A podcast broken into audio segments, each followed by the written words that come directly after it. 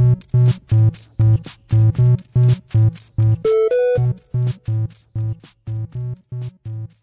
Bienvenidos a Pulsa Start, soy Alejandro Marquino y vamos a repasar la actualidad de los videojuegos. Y empezamos con 343, empezamos con Microsoft que la semana pasada confirmó que iba a despedir aproximadamente unos 10.000 empleados en un reajuste de su plantilla. Esto abarca Microsoft, es muy grande, pero obviamente dentro de esos 10.000 empleados, pues algunos, algunos de estos reajustes de plantilla iban a afectar a sus estudios de desarrollos de videojuegos como Bethesda, The Coalition y 343 Industry. Estos últimos, los encargados de la saga Halo, Halo, eh, Halo, no sé cómo los puristas quieren que lo pronuncie, me da igual, que han sido los encargados de mantener y continuar las, las aventuras del jefe maestro desde que Bungie abandonó la franquicia, han emitido un comunicado este fin de semana diciendo que a pesar de los despidos, que aproximadamente son 60 los empleados que podrían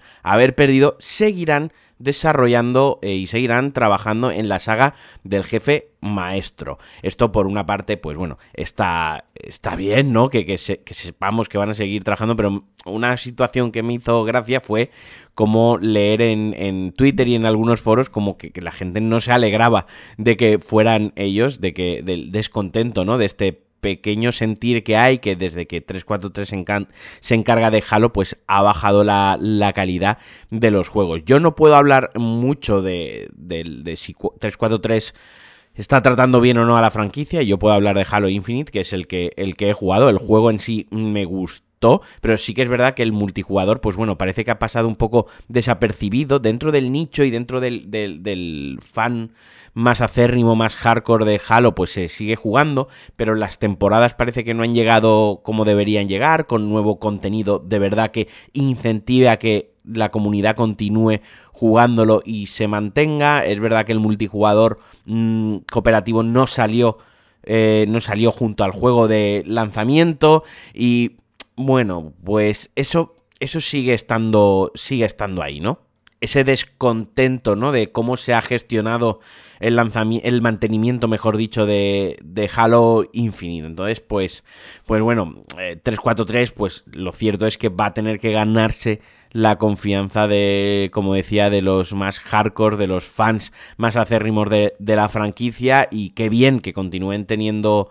trabajo, qué bien que sigan teniendo la, franquicia y que Microsoft siga apostando por ellos, qué mal que les, les afecte los despidos, que despidan a gente siempre es triste, como decía Phil Spencer estos días, también refiriéndose a los despidos que afectan a Microsoft, pero bueno, a ver cómo sale 343 de esta, a ver qué tal evoluciona Halo Infinite, que se planteó también como un juego que iba a aguantar muchísimos años y demás, y a ver cómo continúan con ese contenido para expandir la experiencia. Y tenemos que estar muy atentos a la semana que viene, al 3 de febrero, porque From Software hablará y dará nueva información sobre Armor Core 6, la próxima entrega de la famosa franquicia de mechas que va a estar desarrollada por From Software y que aquí a mí me tiene un poco preocupado, no la calidad del título, que yo sé que va a ser un gran juego de mechas y que yo lo espero con muchísimas ganas, sino el recibimiento por parte de los fans, por toda esa gente que ha conocido Front Software, su obra,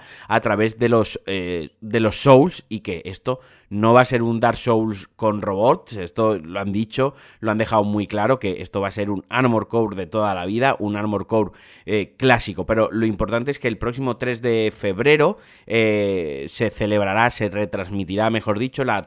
la Taipei Game Show y ahí aparecerá Yasunori Ogura, el productor de la saga, el productor de la saga Armor Core, para mm, dar nueva información y con suerte ver algo más del juego en movimiento. Yo le tengo muchísimas, muchísimas ganas y para mí es algo de celebrar que Front Software salga de esa burbuja de los shows que, también le salen, que saben que sabes que va a ser un, éxito tanto en lo comercial como también sabes que va a ser un éxito en lo jugable, esa zona de confort en la que se han asentado los últimos años y que todo ese talento y ese tan buen hacer que tenían antes de Demon Souls eh, lo apliquen y que nos traigan cosas nuevas que se salgan ya de los, de los shows. ¿Quiere decir que estoy saturado de los shows? No, Quiere decir que quiero otro, que no quiero otro Dark Souls, no quiero otro Bloodborne, no quiero más contenido del Den Ring. No, quiero decir que Front Software es un estudio con, mucho talento y que sabe hacer cosas muy bien y que tengo ganas de ver qué tal le han sentado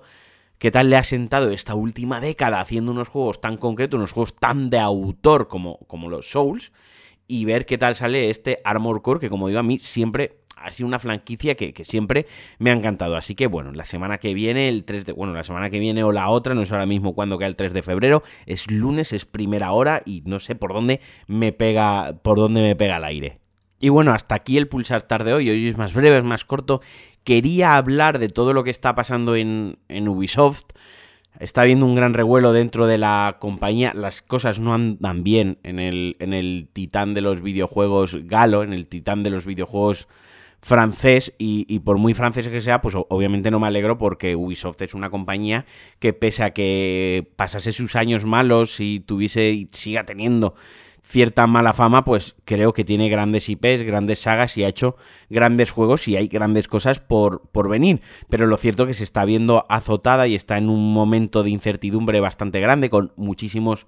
eh, juegos cancelados, títulos cancelados, el, el, CEO de la compañía haciendo unas declaraciones feísimas y enfrentándose directamente a los empleados y los empleados planteando una huelga para el próximo 27 de, de enero. Yo así tan grande en una compañía tan grande de la magnitud de, de la magnitud de, Ubisoft, no recuerdo nunca eh, que se haya planteado una, una huelga, que hayan dicho, pues tal día convocamos una huelga y no, no trabajamos hasta que la situación se arregle. O sea, tened en cuenta que,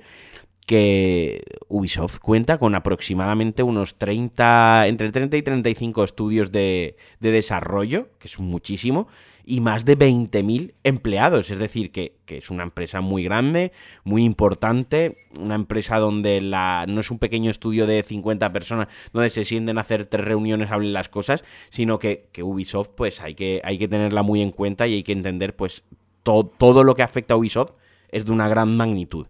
Pero prefiero esperar a que pase esta huelga, a ver cómo se desarrollan las cosas, a informarme un poquito mejor y ya os lo contaré, lo iremos hablando estos días. Y antes de acabar, recordaros dos cosas muy rápido y es que el pasado viernes día 20 se lanzó The Pioneer Surviving Desolation, un juego que tuve la suerte de entrevistar, de traer a DLC, a Bea, una amiga, una de las personas que ha estado involucrada desde el principio del, desarrollo, así que por favor id a DLC y escuchad el especial del viernes, un podcast al que le pusimos muchísimo cariño y visitad la página oficial de Steam del juego y lo segundo recordaos como siempre que me podéis apoyar en patreon.com barra Alejandro Marquino. Nada, hasta aquí el Pulsastar de hoy, os mando un abrazote muy grande, un besazo y adiós.